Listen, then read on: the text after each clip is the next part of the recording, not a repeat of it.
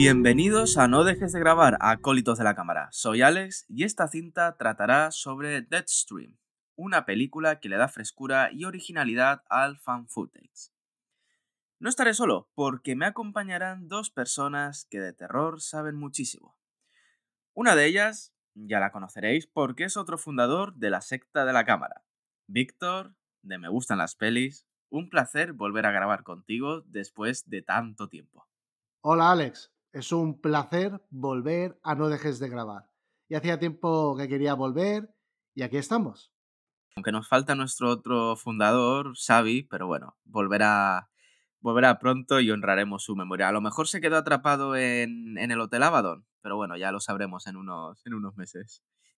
Y por el otro lado, se estrena en el podcast una enciclopedia del terror empatada con nuestro querido compañero Pep Sinfer. Quique, de la Cabaña del Cine, muchas gracias por estar con nosotros. Bueno, muchas gracias a ti, Alex, por haberme invitado. Para mí es un placer estar aquí. Y nada, vamos a disfrutar un ratito juntos, ¿no? Antes de continuar, quiero avisaros que este episodio tendrá una parte sin spoilers y otra con spoilers. Cuando pasemos a la parte con spoilers, sonará una sirena durante aproximadamente 10 segundos. De todos modos, en la caja de descripción encontraréis los marcadores para poder escuchar el episodio con tranquilidad. Ahora sí, es momento de recoger los bártulos y adentrarnos en una casa abandonada a ver qué nos encontramos dentro. Volvemos en unos segundos. Que comience la grabación.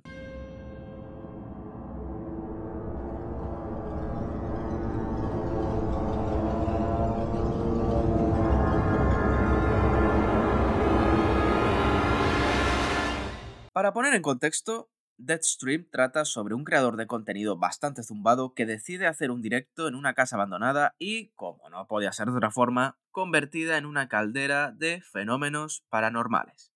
Lo que en un principio solo toma como una broma, pronto se convertirá en una noche de pesadilla. Ahora sí, chicos, para ir directos al grano, ¿qué os pareció esta película, ya sabéis, sin spoilers? Bueno, pues para mí, la verdad, eh, solo tengo una palabra para describir esta película y es, es gamberrada. ¿vale? Lo que, lo que a mí me parece.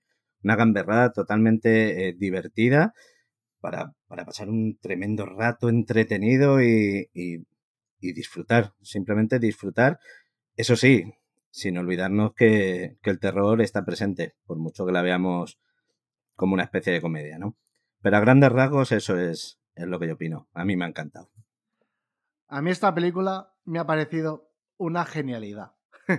Porque una película que dura una hora y media, creo, si llega, tenemos un poco de todo. Tenemos, por supuesto, terror. Tenemos un poquito de comedia, con esos puntos que te destensan bastante. Y también tenemos un poquito de acción, ¿por qué no decirlo? Y la verdad que es una película de esas que la ves, bueno, yo ya la he visto dos veces, desde que me comentó Alex de hacer el podcast, y me ha gustado mucho y es una de esas películas que voy a recomendar a la gente. Perfecto, mira, coincidimos, coincidimos los tres. A mí esta película mmm, me recordó a Dashcam por el tono, pero creo que supera a esta, a esta porque, como ha dicho Quique, tiene momentos de terror, que Dashcam creo que, creo que le falta un poco. Creo que Dashcam tira ya directamente por el humor negro en toda la película. Y esta equilibra bastante bien el terror con el humor negro. Luego también las criaturas que aparecen. Creo que es un buen homenaje a Evil Dead. Mm, el protagonista también tiene un poco de mamarracho de, de Ash Williams. Y bueno, Mm, creo que, no sé qué opinaréis vosotros, critica de forma bastante directa, pero sin perder el humor, lo que están dispuestos a hacer los creadores de contenido, los influencers, en fin, toda esta gente, por conseguir votos, eh, apoyo, dinero, fama, y a pesar de las, de las consecuencias. En este sentido me recordó a Death of a Blogger. Claro que esta última es dramática 100%, pero a mí me gustó. Me gustó en la clave que, toma esta crítica. ¿Qué opináis vosotros sobre este, sobre este aspecto? Pues a mí, personalmente, eh, es la parte que más me ha gustado de la, de la película. Ese, ese tono de, de, crítica a los streamers totalmente locos que hacen lo que sea por, por ganar visualizaciones, por ganar patrocinadores. Yo creo que eso está muy bien, muy bien reflejado aquí. Y te das cuenta de hasta dónde se puede llegar, ¿no?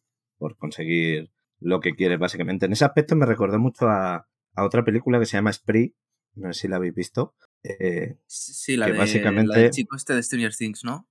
Exacto. Era más o menos era esa premisa, ¿no? El hasta dónde puedes llegar para conseguir ser famoso, ¿no? Pues, pues esto va por el mismo, por el mismo camino. Y creo que, que lo hace muy bien. Lo hace muy bien y, y, con un tono de humor desmesurado totalmente, que hace incluso lo que decía, ¿no? Que le cojas un poquito de, de manía al personaje. Porque es tan exagerado todo para, para llegar a tener eso que quiere que, que, a veces hasta, hasta quieres matarle, vamos, básicamente. ¿Tú, Vic? Sí que es una crítica a todo este tipo de streamers, digamos hijos de yacas, ¿sabes? De estos de que ponen su sí. integridad física en riesgo con tal de monetizar, en vez de buscarse un trabajo serio, pues venden su pellejo, incluso acaban en la cárcel y lo malo es que como veremos más adelante, es que llega a un público muy variado. Entonces hay niños que también ven sus vídeos. Entonces también da ejemplo de que, de que no está bien que haga ese contenido para un público tan grande. Que podría restringirlo, ¿no? Por edades, que supone que se puede hacer.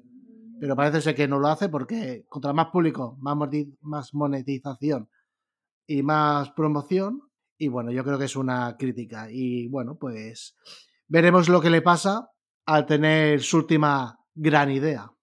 Comentáis los riesgos que toman los influencers, los creadores de contenido, para llegar a mayor público, para forrarse, en fin, para ser tendencia. Y esto me recordó a una película que siempre me olvido del nombre. De hecho, no voy a mentir, he tenido que pausar el episodio un rato para buscar el nombre.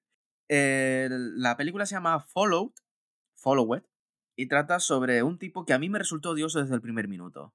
Y es de estos que hacen muchas cosas de humor, eh, mezclándolo con paranormal, en fin, que se montan sus películas mentales. Y deciden, eh, deciden instalarse en un hotel que replica la leyenda negra del Hotel Cecil, ¿vale? Se saltan todo, les da igual no tener permiso, les da igual que... En fin, no voy a contar nada, pero les da igual todo. Les da igual las consecuencias Mm, sus amigos dicen, pero tío, estás zumbado, al otro le da igual y en fin. Es lo que pasa por jugar con quien no debes jugar y no puedes detener. Entonces, tenemos muchas películas de este, de este estilo en el fan footage, además, como la que mencionaba de Death of a Blogger o esta de Stream sin ir más lejos. ¿Se os viene a la cabeza alguna película dentro de este subgénero que trate sobre, sobre estos temas? Bueno, pues por lo que estábamos hablando, yo sí quería hacer un, un pequeño inciso, porque hemos hablado de, de, la película de Spree, que lo he comentado antes, entrando un poco en, en, el tema de lo, que, de lo que buscan estos personajes conseguir con, bueno, con sus acciones, ¿no? Y yo creo que hay una diferencia, hay una diferencia clara entre estas dos películas, por ejemplo, y es que eh, mientras que en Spree el personaje simplemente eh, le van sucediendo cosas prácticamente porque sí, porque realmente no son buscadas al 100%. Y, y sí es cierto que, bueno, la finalidad más o menos es la misma, ¿no? Conseguir esa popularidad que tanto se quiere y viralizarse, pero una vez más eh, a base de las consecuencias que le van pasando. Y por el contrario, en Deathstream es totalmente buscado. O sea, está totalmente pensado y, y el tío tiene muy claro todo lo que quiere hacer para conseguir ese propósito. Y creo que es, es una diferencia bastante clara en, entre las dos personalidades de esas películas, ¿no? Que una es, está todo pensado y muy bien calculado. De hecho, está tan, tan calculado que, tenemos, bueno, como, como ya hablaremos, momentos en los que sacas una marca o en los que dices cierta cosa, mientras que en Spree no pasa eso. En Spree es, es una cadena de sucesiones que, que, que, se vuelve una locura al fin y al cabo, pero, pero sin estar totalmente estructurado, ¿no? Así que yo creo que es, que es una diferencia clave entre esas dos películas y que quería remarcarlo aquí. Genial, sí, es buena, buena comparación que has mencionado esta, esta película. Más o menos para saber qué se puede encontrar el público si decide ver una u otra o ambas y bueno, que sepa separar la, la intencionalidad, ¿no? Eh, Vic, ¿tú tienes alguna película que trate el tema de las redes sociales de forma directa o indirecta? Pues la película que más me viene a la cabeza es Eliminado. Tiene una crítica a las redes sociales, sobre todo en el tema del ciberacoso y sus consecuencias. Y esa película, pues habla de eso, es una película de terror, obviamente. Tampoco se mete mucho en el tema, pero ves que a lo largo de la película se va descubriendo qué es lo que pasó. Entonces, lo que al principio parecía una chiquillada, pues al estar acabando la peli piensas, ostras, es que ya les vale, ¿eh? Entonces también es una crítica al uso nocivo que algunas personas utilizan a, las redes sociales. Eh, en esta película, en eh, Death Stream, bueno, pues el tío le hace, no haciendo daño a la gente, sino haciéndose daño a sí mismo y haciendo el payaso. Pero cuando se usan las redes para infringir daño o bullying a otras personas, ahí la cosa se pone más escabrosa, la verdad. Sí, sí, sí, tienes razón. Buena, buena comparación también, buena forma de abordar ambas películas. Y yo me despido de este tema de las redes sociales con la que hemos mencionado anteriormente, con Dashcam, que comparte el tono de humor negro de Deathstream, pero lo eleva al máximo. Y la tipa Annie es una gilipollas conspiranoica, antivacunas, eh, trampista, eh, racista. Tiene de todo la pobre mujer que utiliza también la- las redes sociales para grabar todo. Y da igual que llamar a la sublevación, eh, ofender a las personas. Y todo esto lo graba y de hecho disfruta mm, grabando todo, incluso cuando la situación se desmadra. También lo graba todo, incluso hace comentarios, en fin. Ahora bien, me gustaría, antes de, seguir con Deathstream, hacer un pequeño retroceso a la crítica, mm, yo creo, al, al precedente de hacer lo que sea, no tener escrúpulos para conseguir un público. Vamos a la televisión. Mm, ¿Se os ocurre, se os ocurre alguna? ¿Alguna película que los tipos mm, hagan lo que sea con tal de tener público y, bueno, estar en la tele, básicamente? Pues yo tengo una propuesta que creo que nos viene como anillo al dedo para esto que están mencionando y, y es la película Encuentros Paranormales. No sé si la habéis visto.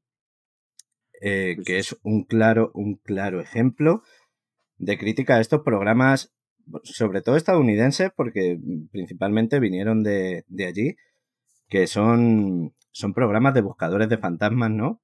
Que te orquestan toda una historia alrededor de bueno, el típico edificio, casa, hospital, lo que sea. Eh, y te cuentan una historia de fantasmas allí dentro, cómo pasan la noche, cómo escuchan voces, hay apariciones que no ves normalmente.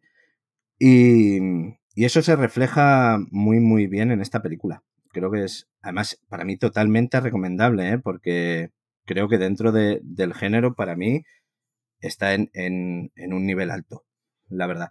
Pero nos, hace una crítica eh, demoledora a ese tipo de programas. Para que dejemos de una vez de creernos todo lo que, lo que vemos por televisión, ¿no? Y además, sobre todo lo que decías, enfocado un poco más a la televisión, no como, como estos ejemplos que teníamos ahora, que es mucho más moderno y actual, ¿vale? Incluso, joder, Dead Stream es muchísimo más actual porque está más enfocado al stream, sobre todo, ¿no? Más la época de Twitch y demás, no tanto a un vídeo de YouTube, por ejemplo. Entonces, es que tenemos para todos. Tenemos para todas las épocas una película que, que las críticas van pasando y cuando se hacen quizás por algo que deberíamos de empezar a mirar.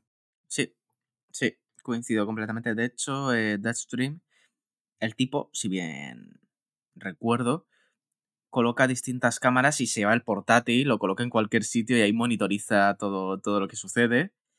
Y cuando tiene que trasladar la acción, mmm, se lleva, se lleva el móvil o se lleva incluso el portátil, no recuerdo el portátil, ¿no? Eh, es como una tablet, lleva como una tablet, una en la que puede ¿no? ver las cámaras. Vale, vale, vale. Vale. Pues, o sea, eh, llevar, llevarlo la audiencia al extremo.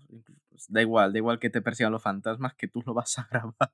Y ya para despedirnos de este, de este tema, diré en relación con el engaño de encuentros paranormales. Yo diría que su versión coreana es casi es muy parecida en, en contexto, con mucha mayor tecnología actualizada y focalizada más mm, al streaming, pero que parte con el concepto de fantasmas, eh, fantasmas reales, no, no esotéricos, que es eh, Gonja, Hospital Maldito, creo que, que llegó en, en español. La película tiene una clara crítica a la falta de escrúpulos por conseguir audiencia, hasta el punto de hacer peligrar la vida de tus, de tus compañeros. Bueno, otra forma de, de criticar y de al final eh, mostrarte que no todo vale para conseguir, para conseguir dinero. En este caso, cuantos más espectadores, eh, mayor, mayor dinero recibirá. Entonces, bueno, chicos, después de, hacer este magnífico repaso a películas similares que traten redes sociales o la falta de escrúpulos para conseguir audiencia, volvemos a, a Deadstream y me gustaría preguntaros cuáles creéis que son los rasgos que más os gustaron de, de la película. Pues por mi parte yo voy a decir que el terror, el terror que no esperaba en esta película. Ese es el, rasgo que a mí me ha gustado, porque podemos hablar del humor, podemos hablar de la crítica, todo lo que estamos hablando, pero yo no esperaba una película en la que en momentos fuera, fuera a pasar miedo, me fuera a asustar, y lo tuve. Y para mí eso ha sido lo mejor. Vic, ¿tú esperabas estas dosis de terror? ¿Esperabas encontrar realmente este, este aspecto en esta película? Pues yo sí. La verdad es que no tenía ni idea de lo que iba a la película y la verdad es que sí, al principio pasé miedo. Bueno, la primera hora, primero 45 minutos, pasé bastante miedo porque, uff, la casa abandonada da un yuyu y todo lo que sea fun footage es el género de terror que más miedo me da, porque te lo plantan todo en tus narices. Y la verdad es que pasé un mal rato y He visto la película dos veces y es que en la segunda vez que la he visto he vuelto a dar los mismos botes que la primera vez, ¿eh? Así que muy bien, muy bien. Y otra cosa que me ha gustado es que no paran de pasar cosas, ¿eh? Además, el tío, como está transmitiendo en directo, no para de hablar. El tío se pasa toda la película hablando. Que yo digo, madre mía, cállate. Pero no, no, está muy bien, porque te, porque te está hablando a ti directamente, no como otras veces que hablar al aire y está la cámara presente, no, no te lo está contando a ti como si fueras un espectador más de su streamer. O sea que, no, no, muy bien, ¿eh? De hecho, eh, creo, ¿vale? Creo que al principio de la película, que por cierto, la casa, no sé si os parece a mí, pero a mí me recordó un poco a la de eh, la bruja de, de, Blair. Mm, no sé, me recordó eh, el aspecto de este. Claro, es una casa vieja, abandonada y decrépita de todo, pero bueno, no sé, la localización y todo eso me recordó a esta película. El protagonista de Deadstream en un principio lleva una GoPro, ¿no? Una GoPro para que veamos eh, su, sus caras y demás. Luego se le rompe y es cuando coge la tablet. ¿O no se le llega a romper de todo la cámara? No, la de la cara no se le rompe. ¿No? Esa no se le rompe, le estamos viendo durante toda la película. La tablet le... sí, como ya hablaremos en algún momento, pero... pero lo que se le rompe, siempre. lo que se le... Lo que se... Uy. Lo que se le rompe es la tablet, pero no se le rompe ninguna cámara. Ah, vale, vale, fíjate, yo pensé que al final la la GoPro del principio sí que se le rompía. Es que ese tío sale en pantalla y no, no, no puedes evitar reírte. Porque además es, es que es lo que decía, es que no para todo el rato. O sea, es que no da tregua. O sea, no para de hablar, no para de gesticular, no para de... Mm, me asusto pero te estoy haciendo un chiste. Es, es un no parar. Es un no parar. Ahora, las cámaras son buenas, ¿eh? Yo voy a decir, yo no digo nada, pero esas cámaras aguantan absolutamente todo lo que pase. Sí, sí. Tiene... Ahí se ha gastado Parné, ¿eh? Porque yo no sé cuántas cámaras lleva encima, ¿eh? O sea, yo la de fuera. La, la sí. Tres en cada habitación. ¿Pasillo? Una en cada sí. pasillo. En... Una en cada habitación. No sé. Pero el mínimo llevará seis o siete, ¿eh? Y no sé, va muy, muy bien equipado el tío. Y otra cosa que, que me hace muchas gracias como grita, ¿eh? Oye, eso no se puede decir que no sean gritos de puro terror, ¿eh? Sí, sí, sí, sí. Yo creo que todos, cuando nos asustamos de verdad, gritamos así. Pero es muy real, ¿eh? Es un grito auténtico. O sea, te, te puedes reír de escucharle, pero yo creo que yo le metía de Final Girl en alguna película, de verdad. Sí, sí, sí, sí, sí. Yo creo que para el remake de, de Pesadilla en Elm Street 2, creo que era, yo lo metía. Sí, sí, sí, sí. Pero oye, yo cuando me asusto de verdad pego esos gritos incluso más agudos, ¿eh? Yo mm, sospecho que no tenga aptitudes para ópera. En fin, eh, no todo creo que va a ser bueno la película. Oye, a lo mejor sí, a lo mejor es una película redonda y a lo mejor Scorsese la ve mientras se fuma un puro y bebe whisky de unos cuantos años. ¿Quién sabe? Oye, eh, tendrá la etiqueta de True, True Film. En fin, ¿qué aspectos negativos consideres que tiene, que tiene esta película? No negativos, quizás que menos os gustaron. Pues pocos. Hay pocos aspectos negativos que le saco a esta película, porque la película es lo que es y tienes, que ponerte en esa situación de esta película tiene este tono, pues voy a, voy a ponerme en plan de este tono. Entonces la película tiene pocos fallos. El único que le, que le pondría es que a lo mejor, después de un gran susto que pasa Shao, el protagonista, a los segundos ya está haciendo una bromita. Y que yo digo, tío, acabas de cagarte encima casi. Y has pasado del, oh madre mía, no sé qué. Pero bueno, no sé qué, no sé cuánto. Que yo digo, mmm, eso, eso no me gustaba tanto. Pero por lo demás, todo bien. Yo creo que a lo mejor puede ser una reacción instintiva provocada por el miedo, ¿no? A lo mejor estás tan. Quiero pensar, a lo mejor estás tan acojonado que tu forma de defenderte, tu mecanismo de mm, sobreprotección es hacer una broma, decir cualquier chorrada que te, que te parezca, incluso reírte, reírte a carcajadas aunque por dentro estés, estés muerto de miedo, no sé.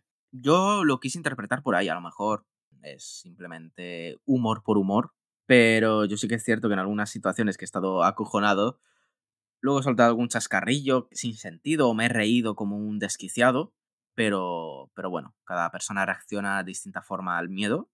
Quique, ¿qué, qué le sacarías de punta a esta, a esta película? Si crees que tiene algo, claro. Yo, mira, partiendo de que pocos peros le voy a poner, porque no digo que no los pueda tener, Digo que yo le voy a poner poquitos porque, como dije, entré tanto en la película que, apenas se los he visto. Sí es cierto que esas reacciones te chocan un poco, ¿no? Eh, porque dices, no puede ser que te acabe de pasar algo gordo, de repente te estés riendo. Choca, pero a lo mejor por el nerviosismo, por el miedo, lo puedes llegar a entender. Sí me choca más, por ejemplo, que te pase algo con personajes en la casa, con lo que te pueda pasar, y que a ti te dé tiempo a ir y esconderte detrás de un sofá y poder quedarte 10 minutos sin que te pase nada. Eso sí me choca más, porque dices, no sé, estas entidades, lo que sea que haya en la casa, mm, te podrían atacar muchísimo más. Y luego me... me... el ritmo, ¿no? Mm, muy... Sí, exacto, lo, lo, rompe un poquito. Y también me da un poco de rabia lo... como lo poco que se exploran ciertas localizaciones. Eso sí me da un poco de rabia. Porque hay un sitio en concreto al, bueno, al que baja este personaje en cierto momento, que creo que podía haber dado más de sí para que pasara alguna cosa más y se queda, se queda ahí. Para que eso, bueno, entramos en zona de spoilers y ahora no, luego si queréis lo, lo comento mejor. Pero básicamente es eso. Todo lo demás es que no me ha, no me ha chocado demasiado nada más. He entrado muy bien en la peli. Yo que solo puedo decir eso.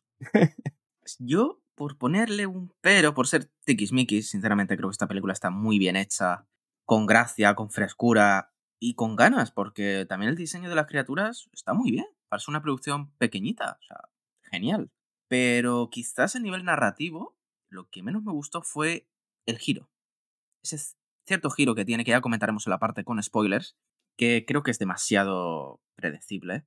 Y quizás esa sea la intención, transmitir al espectador de, joder, no te das cuenta lo que está pasando, pero mira, mira, mira lo que está sucediendo, no te das cuenta. Es, creo que para transmitir esa sensación, o sencillamente es muy fácil. Tampoco es esa la, intención de crearte un, un, enigma muy, muy grande, aunque sí que la forma en que está construido te daba a entender que la han hecho para tener un poco de misterio y a la hora de revelar lo que sucede es como, wow, vaya, pero a mí sinceramente no me transmitió una gran sorpresa, me gustó el desarrollo de este giro, pero, pero sin más. Mm, brevemente y sin spoilers, ¿qué, qué opináis de, de este giro? Por mi parte es un giro yo creo que totalmente predecible. Ahí, ahí sí que no, no tengo dudas. Eh, yo me lo esperaba cuando pasa.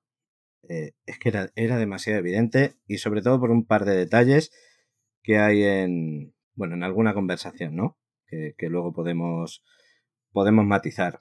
Así que yo, yo me lo esperaba. Yo me lo esperaba y me, en, en cuanto pasa dices, no me equivocaba. Pero, ojo, volvemos a lo mismo, ¿eh? No me saca de la película. O sea, fue simplemente No, un no, no, punto y no, seguido Mm. y ya está. Y, y ya a raíz de eso yo tengo una duda. Y es que toda la historia que se monta este hombre, eh, ¿vosotros creéis que ya lo tenía orquestado de antes? ¿O esa historia es real en esa casa? Yo creo que era es real la historia. O sea, él se documentó antes de ir. Imagínate que ya tenía incluso un mapa de la casa donde estaban las habitaciones y todo. Después incluso te metía vídeos de otras personas que han estado ahí, que han hecho mini documentales. O sea que eh, tengo que reconocer que iba preparado, tanto por la información como por el equipo. y en cuanto al giro, bueno, yo yo no yo no me lo esperaba, pero claro, van pasando cositas que te empiezan que empiezas a tener la mosca detrás de la oreja. Entonces, claro, en el momento del giro estás más preparado. Pero está bien, a mí me gustó. Yo creo que sí, yo estoy contigo, Víctor, sobre que es, es real. Pero lo que sucede en estas películas no se espera que sea real. Tú tomas una historia, la replicas, te la crees para sonar convincente, pero no se espera que sea, que sea cierta. Eh, Quique, ¿tú también opinas, opinas lo mismo ya que has planteado la, la pregunta? ¿Quieres? Yo eh, quiero creer que, que era real, ¿vale? Que era algo que, que se había documentado, como bien acabamos de, de decir, porque lo llevaba demasiado preparado. Es evidente que llevaba lo que decía, ¿no? Llevaba un mapa con las localizaciones de la casa, se sabía la historia, vídeos grabados. El tío iba preparado y, y yo creo que, que toda la historia la sabía. De hecho, lo que no puedo decir, por ejemplo, si a lo mejor ha estado antes en la casa y ha preparado cosas, yo eso no sé, y luego ha cerrado y, se ha alargado, pero, pero que la historia es real, entre comillas, eh, creo que sí, creo que sí. De hecho, me gusta más pensarlo así para ver la película. Creo que, que mola más si lo ves de esa manera. Sí, sí, sí, yo también quiero pensar así. Y es eso, todas las películas, eh, Encuentros Paranormales, Gonja, mm, Emergo, vamos a meterla por tema paranormal, que no tiene nada que ver, pero tema paranormal. Historias que al final dices, anda, pues vaya, mm, los protagonistas creen que no son reales o que tienen una explicación lógica y al final se dan de hostias con, con la realidad. Yo también quiero pensar así. Y ahora sí, chicos, antes de entrar a destripar, me gustaría, ya que hemos contado los puntos positivos, negativos, hemos hablado de las bondades de esta película, sus críticas, su tono, la consistencia en sí de la película, lo bien montada que está. Quiero saber si le recomendaríais esta película a los oyentes. Yo por mi parte totalmente, ¿eh? Pero sin ninguna duda. O sea, porque creo que es, es una película para pasar tan buen rato. O sea, es la típica película que a mí me gustaría ver en el marco de, de un festival o con amigos, algo así, para que, para que nos entendamos. Porque es totalmente disfrutable. O sea, es, es, es como las pelis palomiteras de, de Estados Unidos que, que yo digo, ¿no? Que, que las ves, las disfrutas y ya está. Pues esto es lo mismo. Es que es, es, es espectáculo, básicamente. Ojo, vuelvo a recalcar, pudiéndolo pasar mal, ¿eh? Porque no es, no es una comedia, al fin y al cabo. Vas a pasar un buen rato de, miedo, pero como, como tiene ese tono de humor también, te va a dar un poquito de respiro. Incluso si eres una persona que no esté acostumbrada a ver eh, películas del género fan footage y tal, yo creo que te puede gustar perfectamente. Perfectamente. O sea, no hay, no hay que tener un bagaje en este tipo de películas para que esta te pueda llegar a gustar. Yo también la recomendaría. Es más, la voy a recomendar esta tarde en el trabajo. Porque me parece una película muy original, que está muy bien hecha. Tampoco es una película que tenga un gran presupuesto, pero los efectos prácticos que tiene está muy bien. Y creo que es una película de terror, pero que es muy divertida de ver. Así que.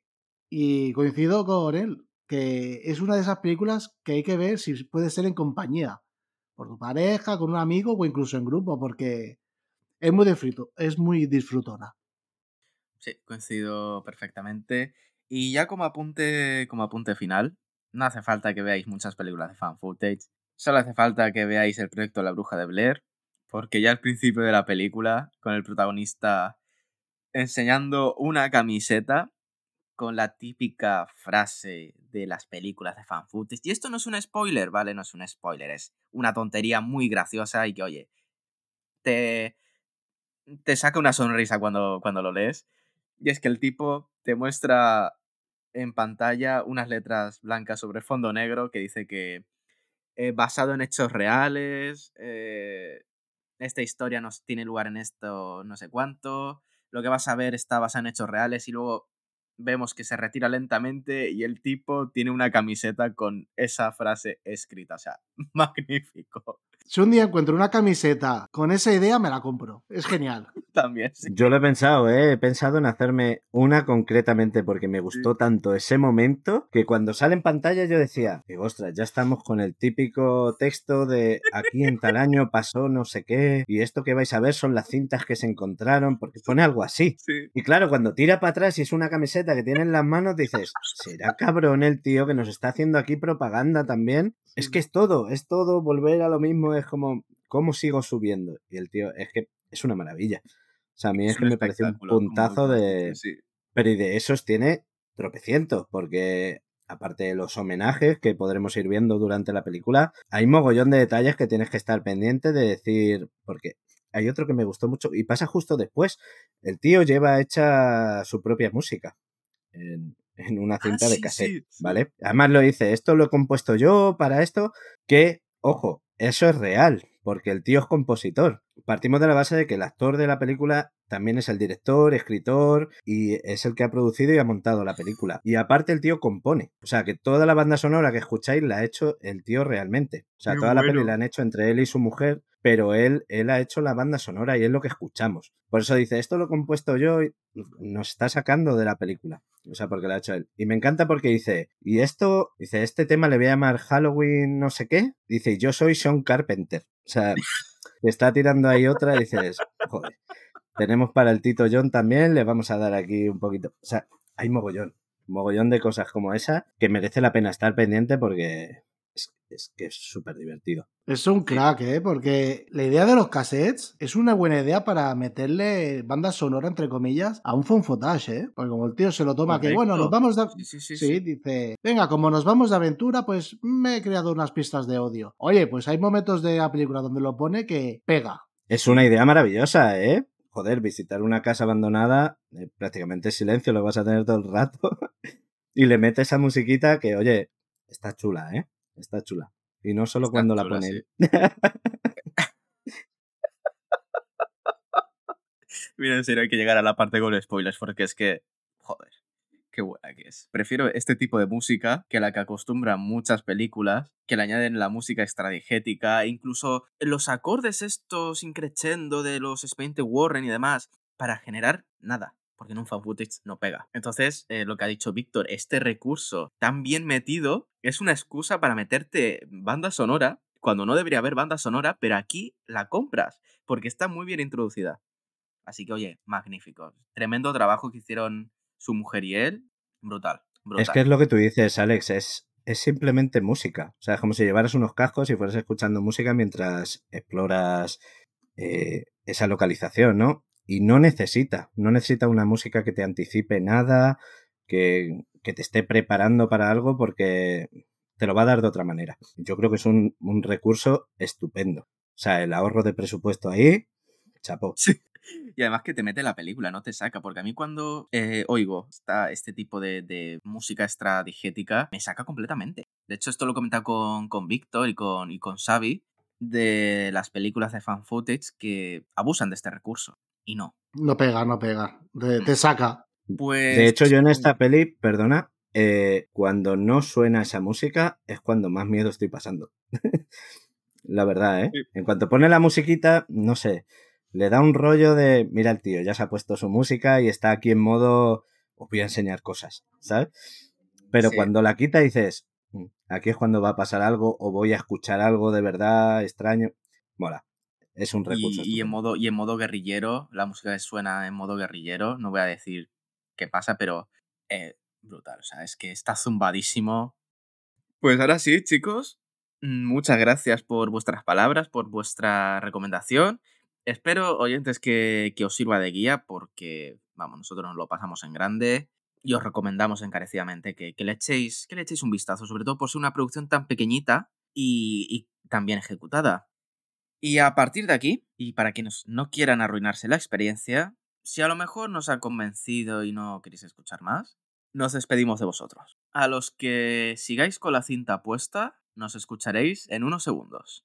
Hasta pronto.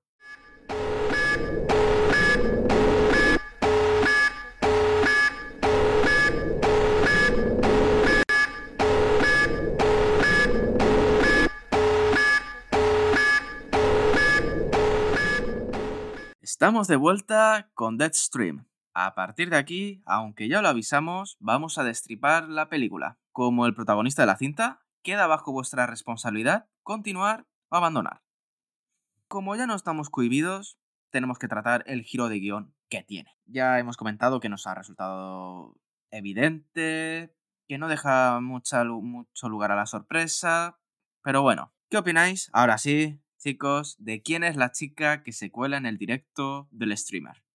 La chica que se cuela en el directo, como bien hemos dicho antes, el giro me lo, me lo esperaba totalmente. Pero sí, al principio tuve unos segundos de duda de decir, eh, bueno, aquí. Porque, bueno, nos ponemos en contexto. Hay un momento en la película que el, que el tío está escondido, ¿vale? Que por cierto, esa forma de esconderse mm, hay que hacérsela mirar.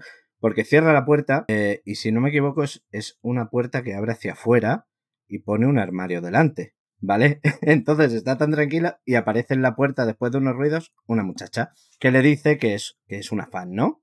Y, y claro, ahí tú ya empiezas a decir, ¿esta tía cómo, cómo ha entrado aquí? Esto es un poco raro. Y de repente te comenta que ha entrado por una ventana y tú sabes, por, por conversaciones anteriores del tío, que la única ventana que está abierta es una calle en la planta de arriba, con lo cual no puede haber entrado.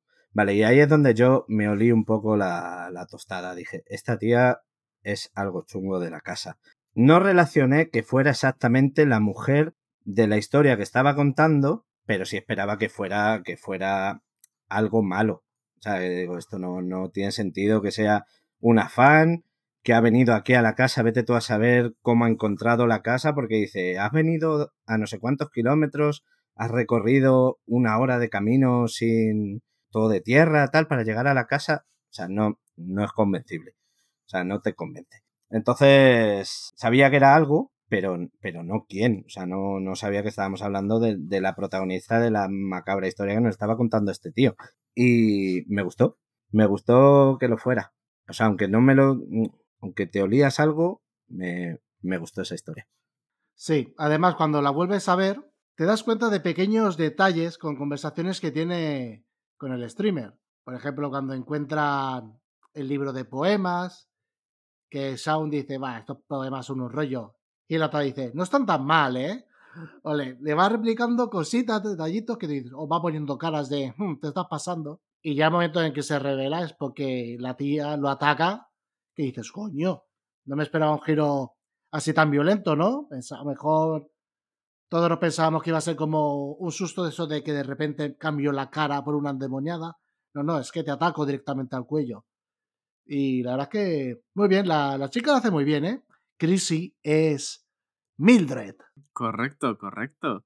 Eh, ¿Qué os iba a decir con esta, con esta muchacha? ¿Esperabais que en el momento que ataca al protagonista estuviera poseída realmente, que no fuera la protagonista de, de, la historia que hay detrás, sino que a lo mejor la hubiera poseído mmm, lo que habitara en la casa?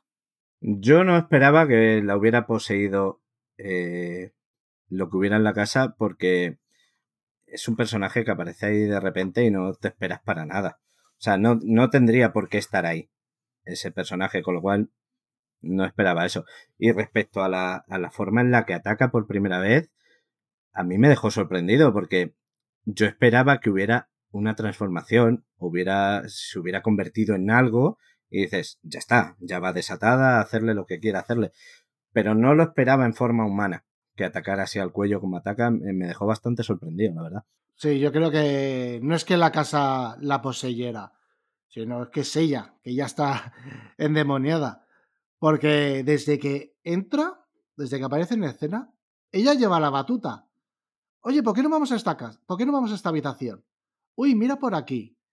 Ah, mira, la rueda dice que hagamos las dos cosas. Oye, di estas palabras. El otro también es un cero a la izquierda, que dice vale a todo. Se le cuela y encima hace todo lo que ella diga.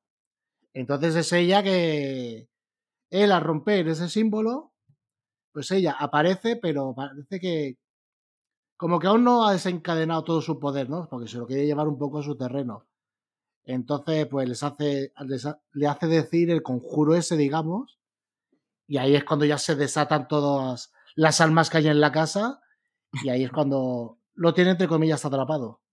De hecho, es gracioso el, el descubrimiento de que la parda porque le llega a través de sus seguidores. no es un momento de lucidez que suelen tener los personajes, un recurso barato de, hostia, me acabo de dar cuenta porque he enlazado esto, no sé qué. No, el tipo se da cuenta porque alguien se lo dice por, por el directo. Esto me pareció un buen recurso ¿eh? para revelar eh, que, que la había liado. Me gustó más eso que el... Oh, sí, eh, enlazo esto con esto y me doy cuenta que, que, que, es mala. Yo no sabía que, que la gente del chat pudiera comunicarse también por vídeo y es una super idea, ¿sabes? Porque además también envían capturas de pantalla de, ostras, ha pasado aquí algo en esta habitación.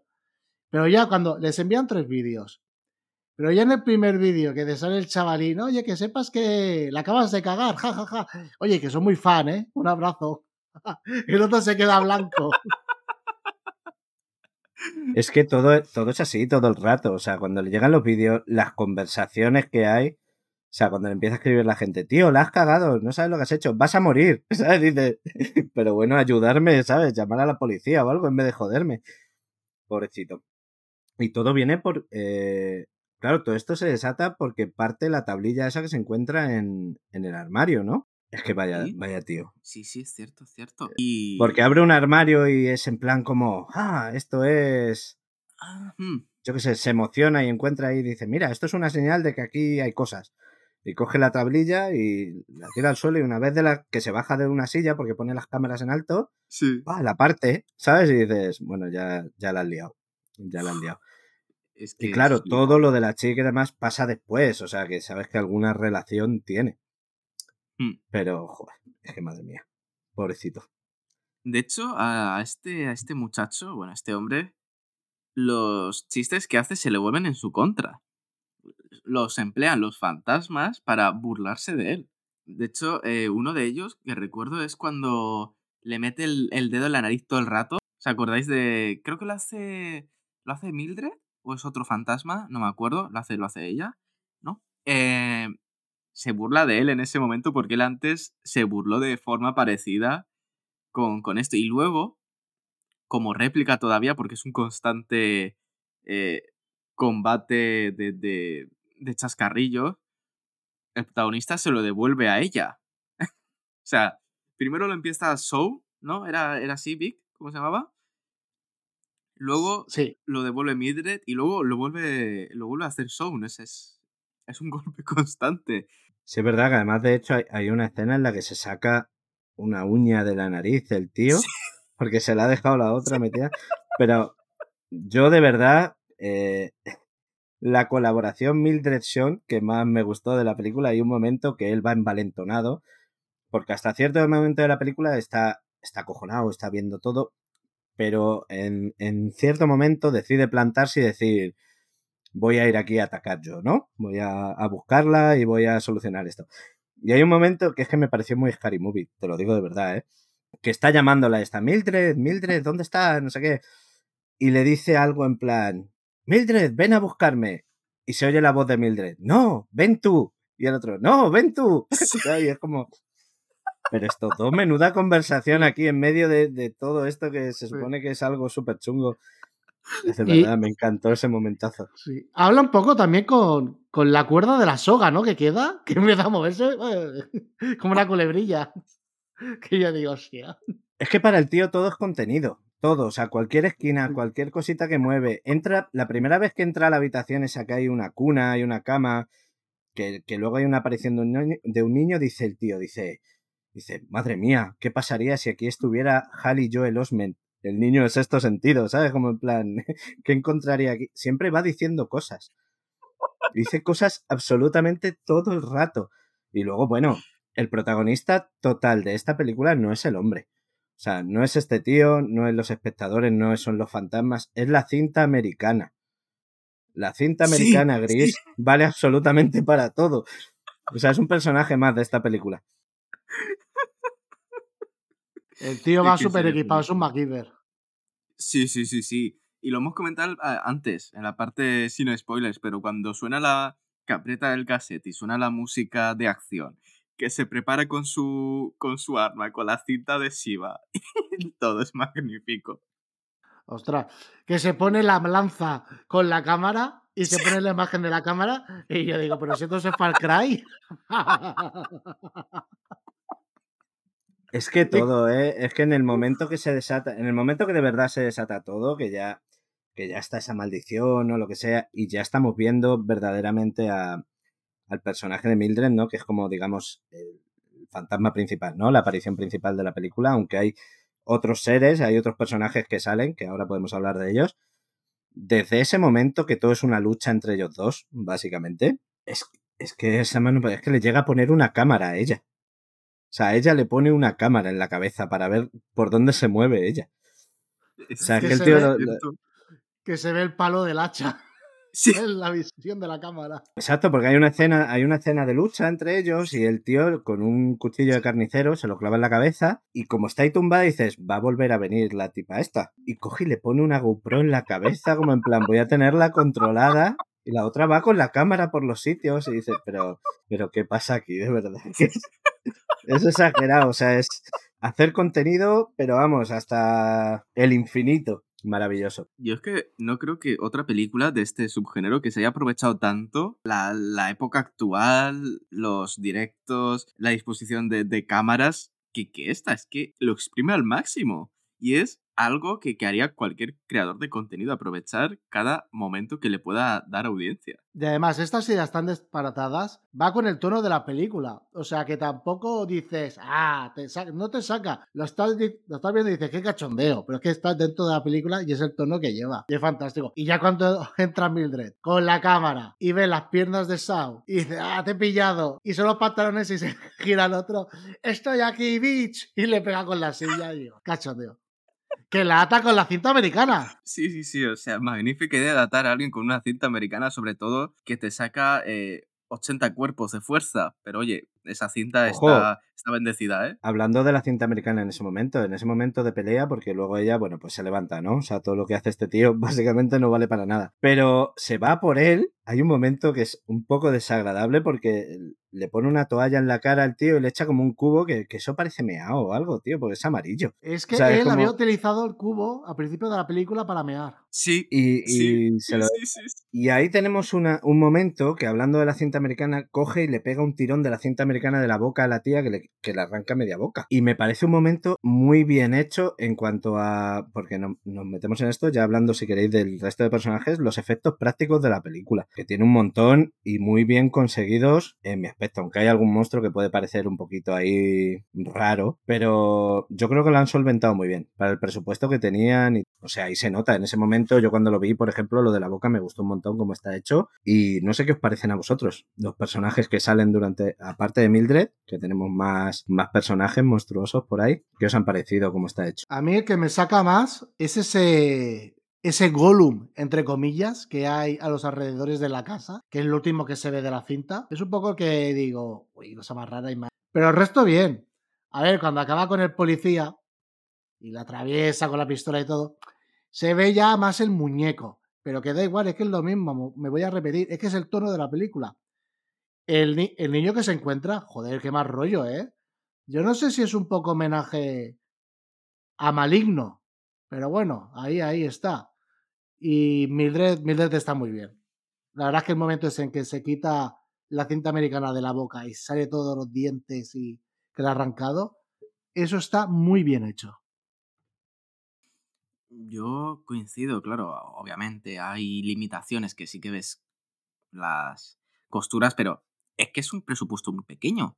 Y todos los efectos prácticos, para mí eso tiene mucho más mérito comerte la cabeza con poco dinero que tirarte a un ordenador que tiene mucho mérito porque hay que saber hacerlo, obviamente. No estoy restándole valor al trabajo por ordenador. Pero teniendo un presupuesto tan pequeño que decidas hacer unos efectos que sean creíbles en pantalla, que te estrujes la cabeza, luego también en planos para que no se noten los cortes y, demás, creo que tiene un valor enorme para la película que estamos tratando.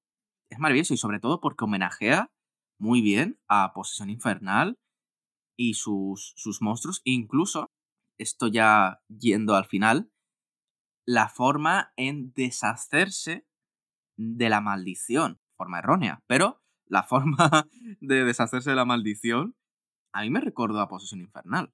Es que totalmente, esta película destila amor por, por Evil Dead en todos sus poros. O sea, lo diga quien lo diga. O sea, es, es un, un, homenaje clarísimo. Clarísimo. Y yo creo que por eso, por eso también nos gusta tanto, ¿no? Es que yo creo que es, es increíble que se pueda realizar algo así con tan pocos medios, de verdad. Y además lo que consigue es, es lo que tú dices, el tío, yo creo que, que el tío es una maravilla porque nos consigue meter una ambientación que solo con eso se ha ganado la película. O sea, fuera parte de los efectos prácticos, la propia ambientación y cargarse el peso encima de, de, de todo esto. Ojo, ¿eh? Que más de una producción cara querría hacer algo así.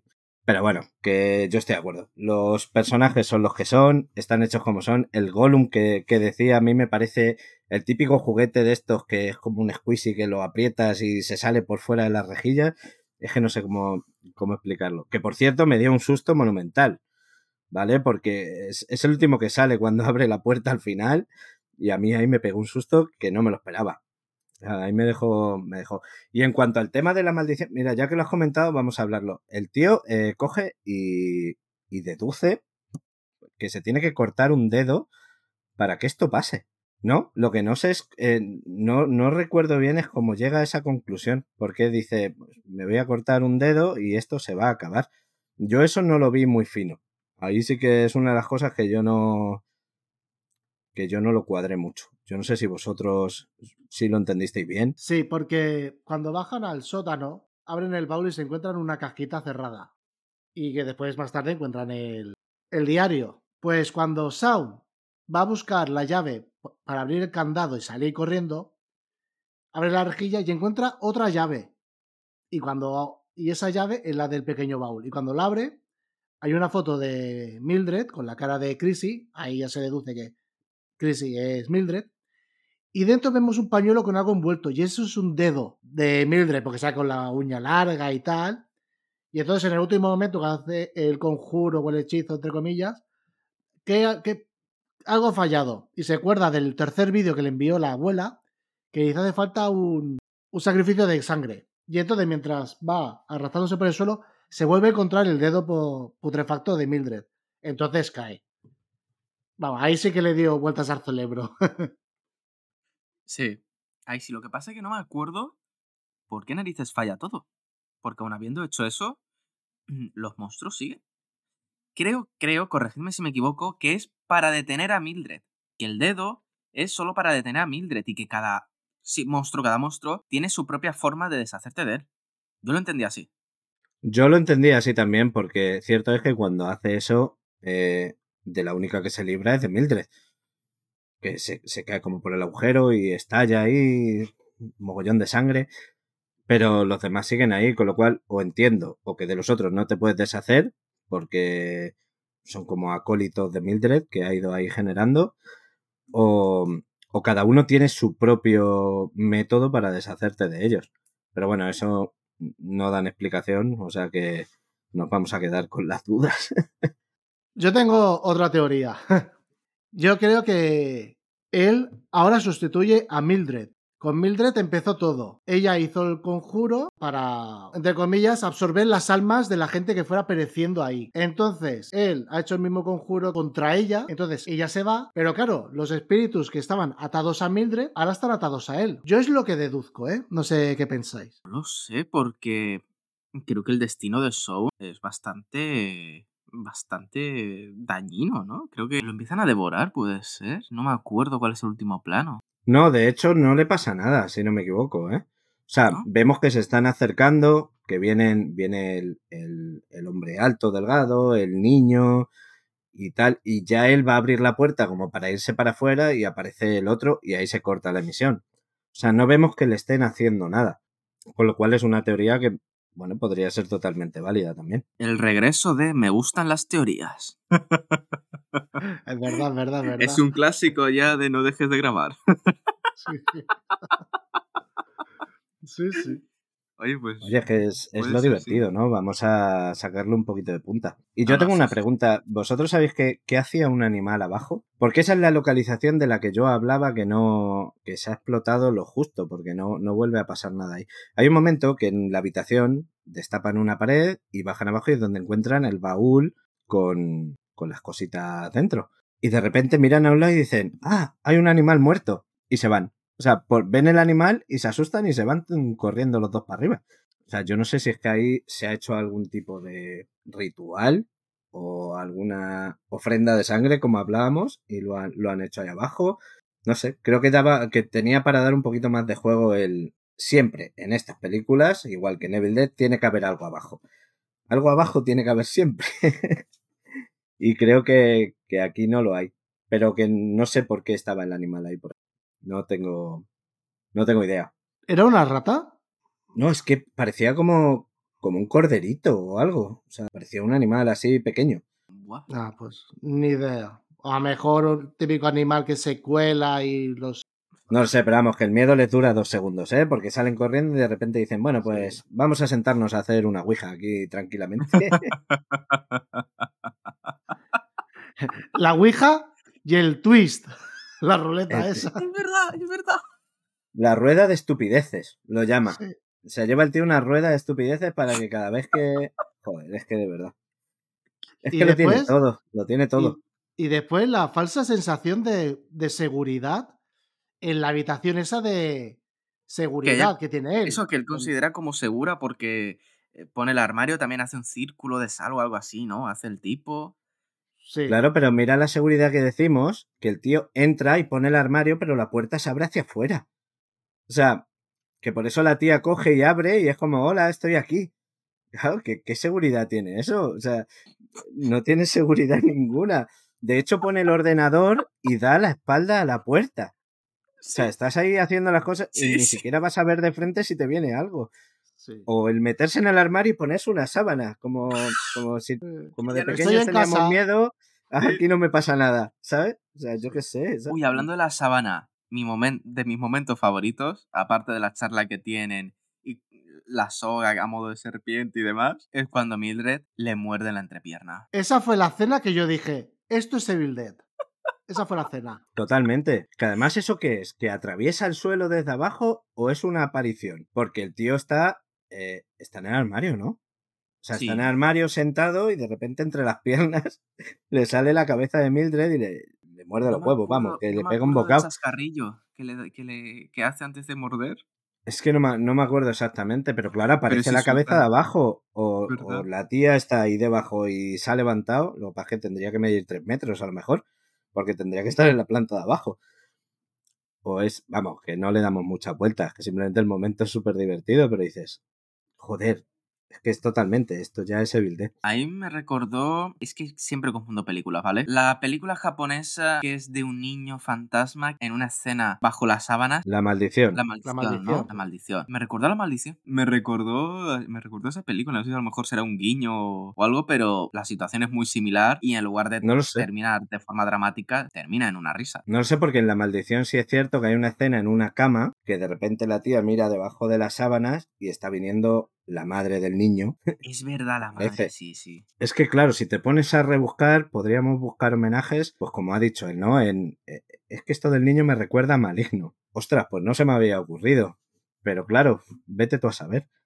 Que por cierto, en esa cama, en la cama del niño, para mí hay uno de los mayores sustos de la película, ¿eh? Cuando va a saltar por la ventana y ve como un bulto y el bulto se mueve hacia él, uh, de repente, ahí sí hay un golpe de sonido, que yo creo que es de los pocos que puede haber en la película. Mm. Ahí, yo ahí me asusté, ¿eh? Tiene cuatro sustos que pegas el bote, ¿eh? ¿Cuál fue tu favorito, Víctor? Pues mira, voy a hablar de la segunda vez que lo he visto, que la tengo muy fresca. Pero en el momento en que la primera vez que aparece Mildred endemoniada, digamos, porque él está por el pasillo con la tablet, se la pone enfrente, la baja, porque por la tablet puede ver el cuerpo espiritual, digamos, de Mildred colgada de la horca. Y con los ojos, a simple vista, no puede verlos. Entonces llega un momento en que en el pasillo eh, Mildred ya no está colgada ahorcada. Entonces va todo el rato como poniendo la tablet a ver si aparece y bajándola para ver si la ve con los ojos. Y llega un momento en que la baja y te la encuentras aquí, que buah, pegué un brinco que no veas. Y no sé, y en algún y en alguno más. Ah, en el de la entrepierna creo que fue el de la primera vez que lo vi, que no me lo esperaba. Yo estoy de acuerdo, ¿eh? totalmente. Son dos puntazos. Y espérate, el, primer gran susto ese es cuando está con Christy, bueno, con Chrissy, que Chrissy no sé qué hace, que, que pega un grito. ¡Ah! Y me pegó un susto, que es el susto más tonto, ¿no? Pero no sé por qué gritaba. Y ahí también me asusté un montón. Es que tiene unos cuantos, ¿eh? Que es lo que hablamos. Tiene tres, cuatro, cinco sustos que no te esperas, porque el que tú dices de cuando la está viendo ahorcar, que de repente le aparece encima, porque encima se le sube como a la chepa, ¿sabes? Es como... Es que no te lo lo de la cabeza entre las piernas no te lo esperas ni... Pero vamos, ni de coña. Y están muy bien, es que están súper bien conseguidos. O sea, son momentos muy puntuales y momentos muy de tensión, porque durante... Tienes como miedecillo toda la peli, porque es que el formato te lo da es que el formato es ideal para, para, una peli como esta. Si la hubieran hecho de otra manera, yo creo que no tendría ese resultado. Pero, no sé, yo ya te digo, yo me asusté y no esperaba asustarme. Además, yo diría que, además, yo diría que esa casa abandonada es de verdad. Yo creo que la buscaron, ¿eh? Porque yo, cuando, cuando hacen el primer tour por la casa, yo digo, esto no es decoración, o sea, esto estaba así. Porque tiene un mal rollo que digo, uff. Yo creo que es posible que, que la casa exista, lo que pasa es que, bueno, luego ellos la hayan preparado, ¿no? Evidentemente. Claro. Pero. Pero sí, está en un estado la casa que es raro que en una peli de este presupuesto a lo mejor la hayan, la hayan creado para la ocasión, no lo creo. Claro, no. No, es como en la, el proyecto La Bruja de Ver, que fueron a la casa y años después la, la derruyeron. Exacto, exacto.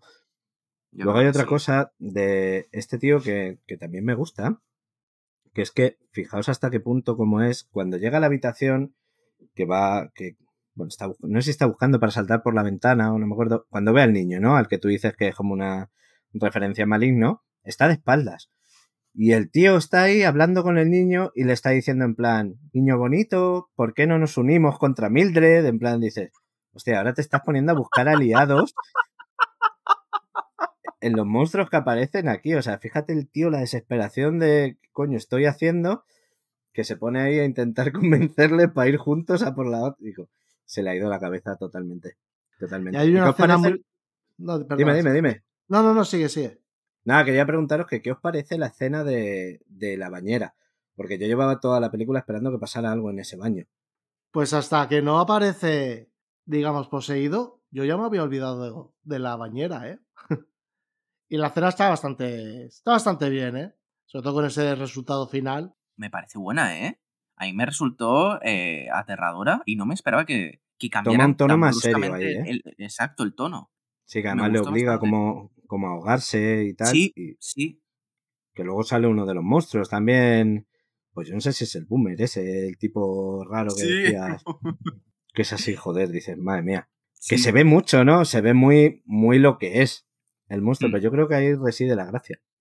A mí hay una escena que me hace mucha gracia, y es que después de, un gran susto, ella, bueno, cuando Mildred se revela, pues él quiere huir y coge esa cuerda que había en la planta de abajo con el cubo.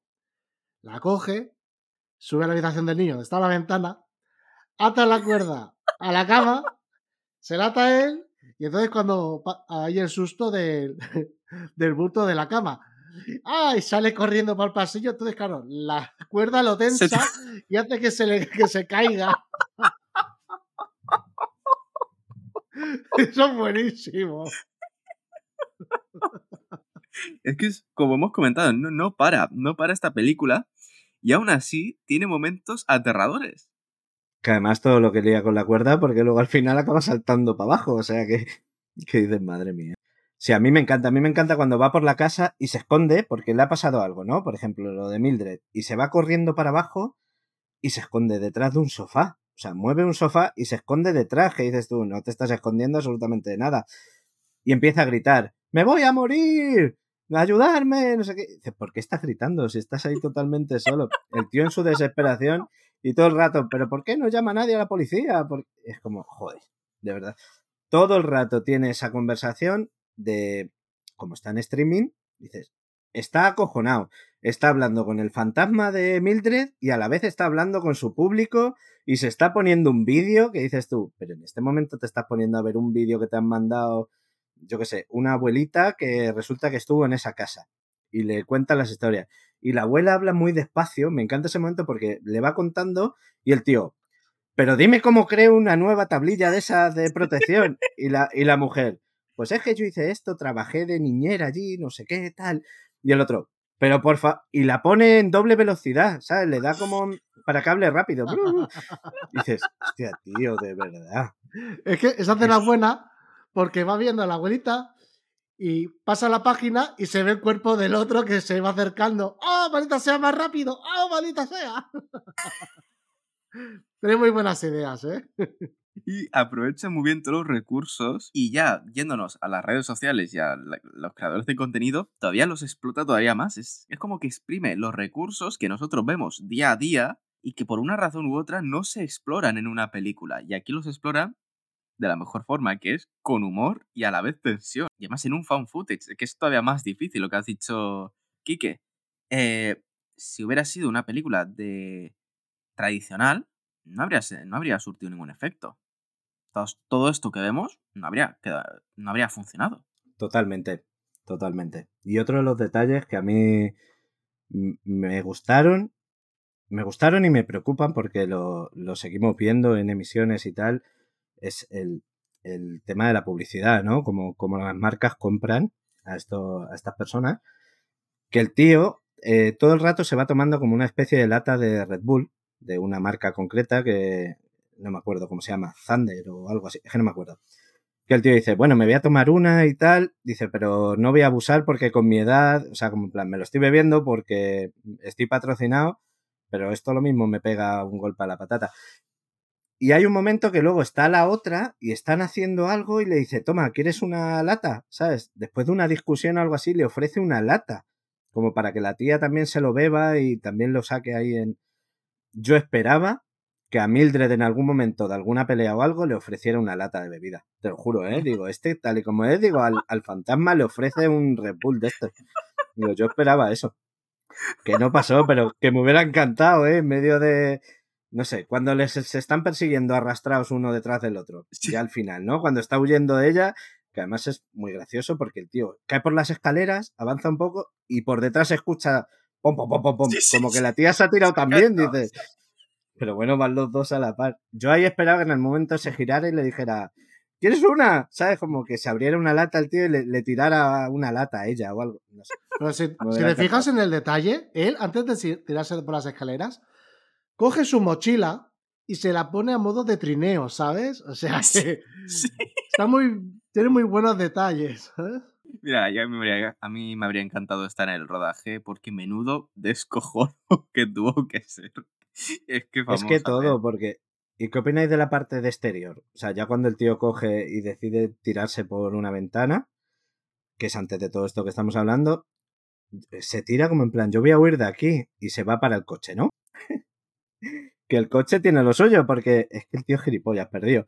Ha cogido y ha tirado las bujías del coche al principio de la película. Sí, sí, sí, sí. sí porque él va eliminando tentaciones de, poder huir, porque él reconoce que es un cagón y dice, yo me voy a meter ahí a la mínima de cambio y me voy a querer largar. El tío tira las bujías, se encierra y tira la llave también, porque pone un candado en la única puerta que hay, que es la llavecita esa que tira abajo. Pero bueno, el tío sale, se pone a buscar las bujías, las encuentra, ¿no? Si no me equivoco, y es cuando aparece el, el policía, ¿no? El, el, policía este que es el mismo tío de la foto que vio al principio.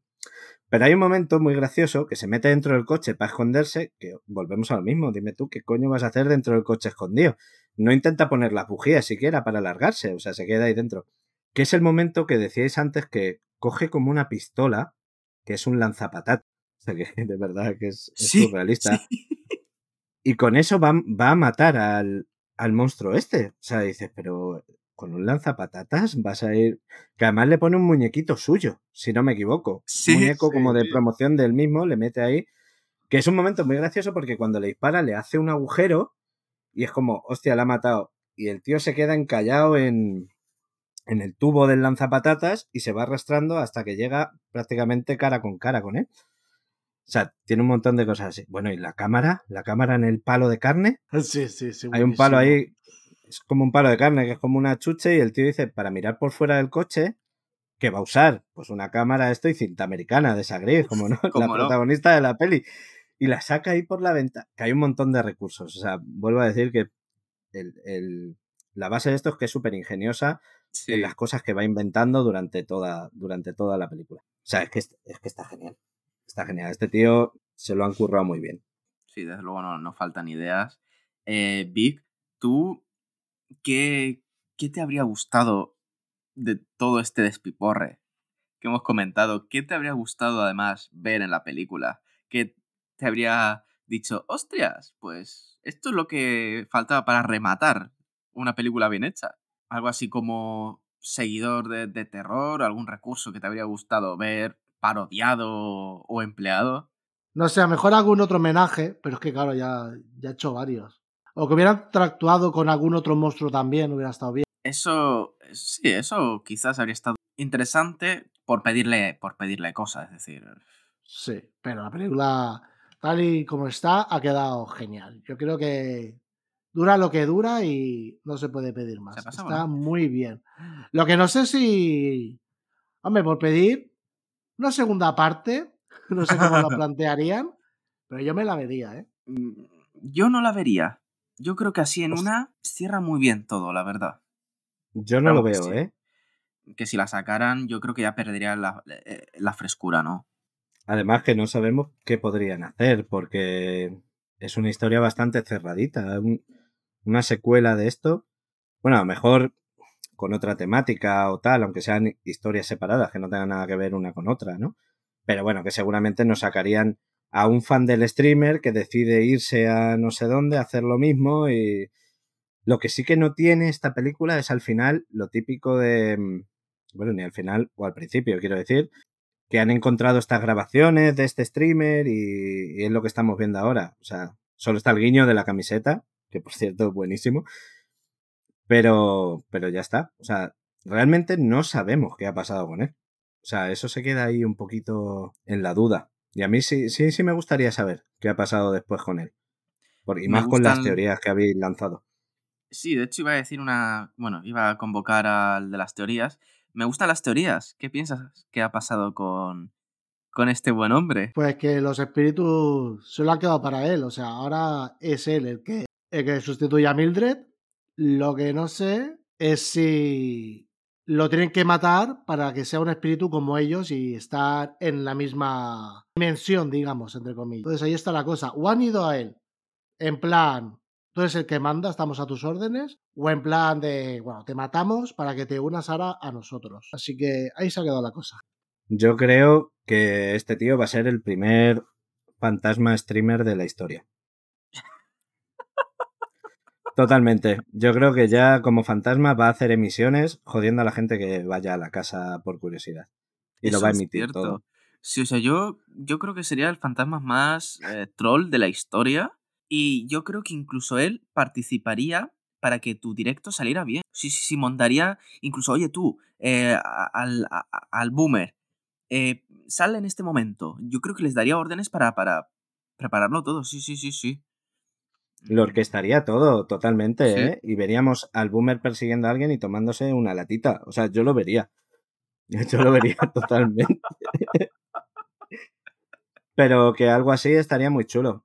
Y escucharías sus gritos. En vez del típico llanto ahí en el fondo que mete miedo, escucharías los gritos por toda la casa.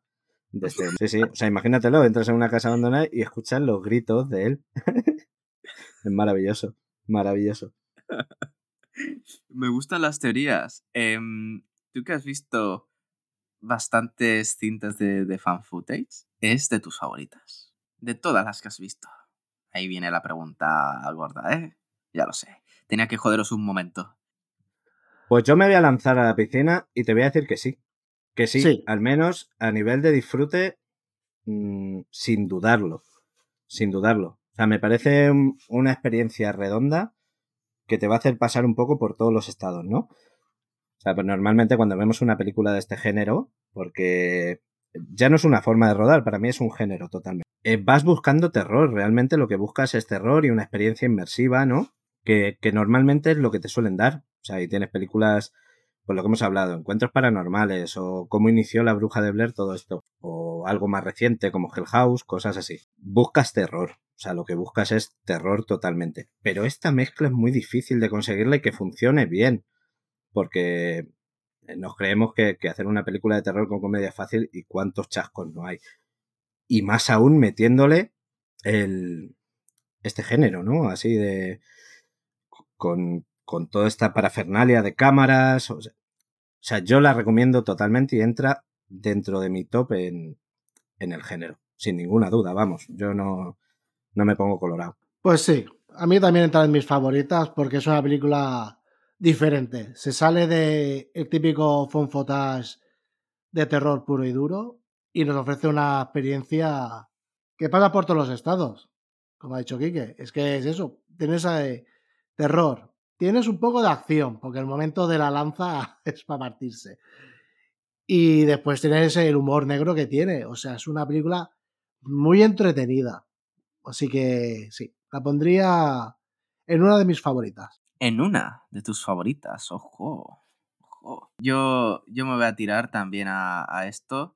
Y yo se voy a decir que es de las que he visto hasta ahora, y dudo que la reemplace, mi favorita. Soy más de terror clásico, de pues lo que da el subgénero, como has dicho, Quique, el terror, buscas el terror, la inmersión, el realismo.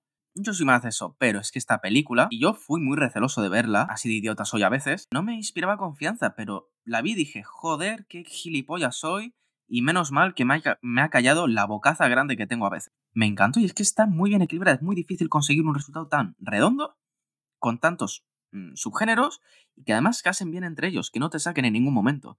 Y que incluso, aunque sabes que es todo demasiado hiperreal, eh, hiper surrealista, lo compras. Lo compras y, y, disfrutas, y es lo que cuenta.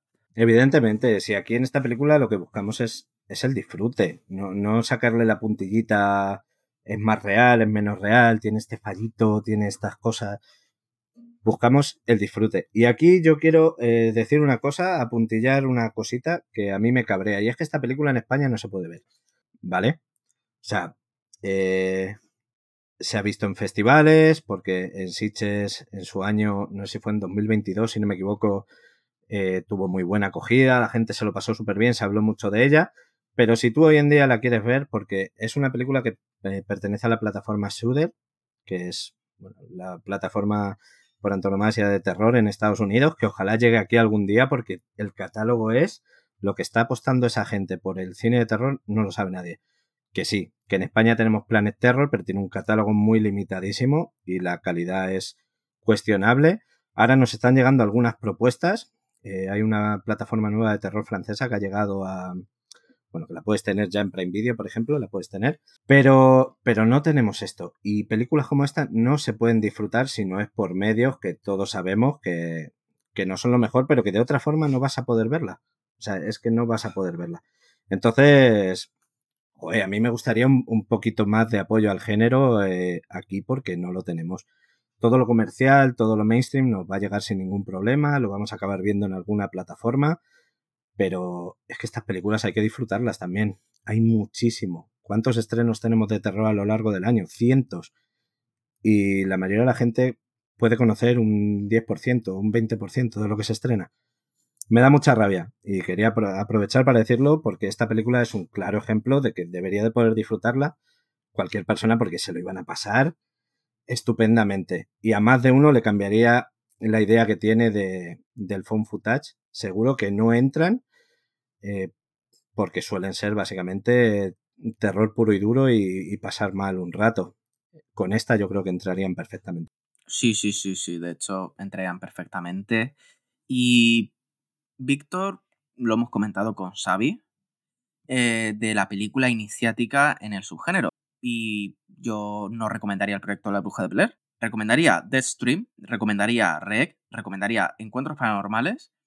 Ahí tienes una variedad pero yo creo que con esta, por la forma de grabar, que no es tan inestable, porque a pesar de esa inestabilidad, claro, la tecnología de hoy en día puede también favorecer que no se mueva tanto la cámara, aunque tú la estés meneando. Yo creo que esta película entra muy bien, ¿no? Vic, ¿tú sería una de las que recomendarías, igual que Kike, para, para entrar? Sí, y además es que tiene muy buenas ideas. Lo que pasa es que si entran en Fonfotage con esta película que tiene el sistema este de cámaras, a lo mejor cuando vayan a otro tipo de cintas la verán rudimentar. Porque claro, aquí hay un señor que lleva dos cámaras encima, uno en la frente y otro como así a modo de selfie. Pone cámaras en casi todas las habitaciones, incluso en el exterior. Tiene opción a poner una cámara nueva que pueda mover, incluso le pone una cámara enemigo. Entonces, claro, a mejor no la pondría como la primera película que hay que ver en el Phone Footage, porque después, cuando vea el resto, va a decir, ostras, mmm, qué, qué limitado, ¿no?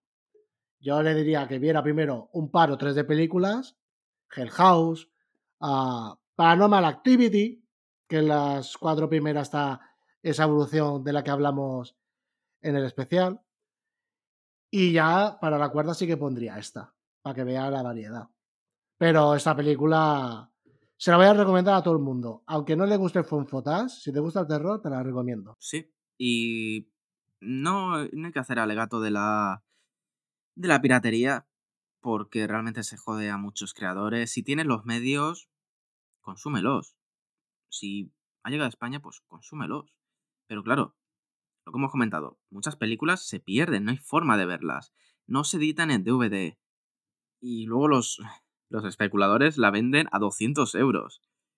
Eh, tampoco me apetece pagarle a un pirata 200 euros por una película, cuando el precio sabemos que es entre 10, 20 euros. Quizás. Mm, hay películas que no llegan. Mm, subtitulas aunque sea, porque podemos tener ejemplos de películas que no las traducen, o sea, no las doblan al español, pero nos llegan con subtítulos. Y las disfrutamos con subtítulos. Pero hay otras que no quedan otros recursos más que este. Mm, si no disponemos de los medios, pues hombre, no se puede hacer otra cosa. Yo sinceramente prefiero verla por internet a pagarle 200 euros a un especulador que no deja, no deja de ser un pirata con más mala baba. Entonces, lo siento mucho, pero en ese caso la piratería sí está justificada, en otros no, pero en ese creo que la excepción para poder disfrutar de películas como esta. También, sin recurrir a la piratería, y es una labor muy buena. Una plataforma que todo lo tiene en inglés, aunque subtitulado en inglés, dedicado al fan footage. Es una enciclopedia de fan footage. Se llama Pop Horror. Eh, lo pondré en la caja de descripción. Es una suscripción. Tienes unos, una semana de prueba. Y sí, la plataforma es lo que es. Es muy justita. Pero oye, que tienes toda, toda Hell House ahí tienes fan footage que es imposible que conozcas si no te metes en esa plataforma. Os la recomiendo si os gusta mucho, mucho, mucho este subgénero y queréis descubrir. Y ya de paso aprendéis inglés, que a mí también me viene bien repasar inglés. Podéis encontrarla y si no, confiad en las distribuidoras que ponen las películas gratuitas en sus canales de YouTube. He visto muchas películas, eso sí, subtítulas en inglés, por las distribuidoras que las deciden colocar. Eso sí que es de forma legal porque es de donde nace. Así que, bueno, después de este abanico de posibilidades, chicos, mm, yo creo que es hora de despedirnos. Si no tenéis nada más que decir sobre esta magnífica película. Pero antes, pero antes, quiero que deis vuestras recomendaciones de fan footage, ya sea en videojuego o película, que queráis, bueno, con la que queráis despediros. Vale, pues yo voy a recomendar un corto de terror de un director de nuestro país, Sergio Martínez, y es, la y es el corto Doppelganger. Es una película de terror en formato fonfotage que la verdad es que está muy bien. No voy a desvelar absolutamente nada porque dura 15 minutos y, creo que a la gente que escuche este podcast y le gusta Fonfotas, puedo poner la mano en el fuego que les va a gustar este cortometraje, que podéis encontrar en YouTube.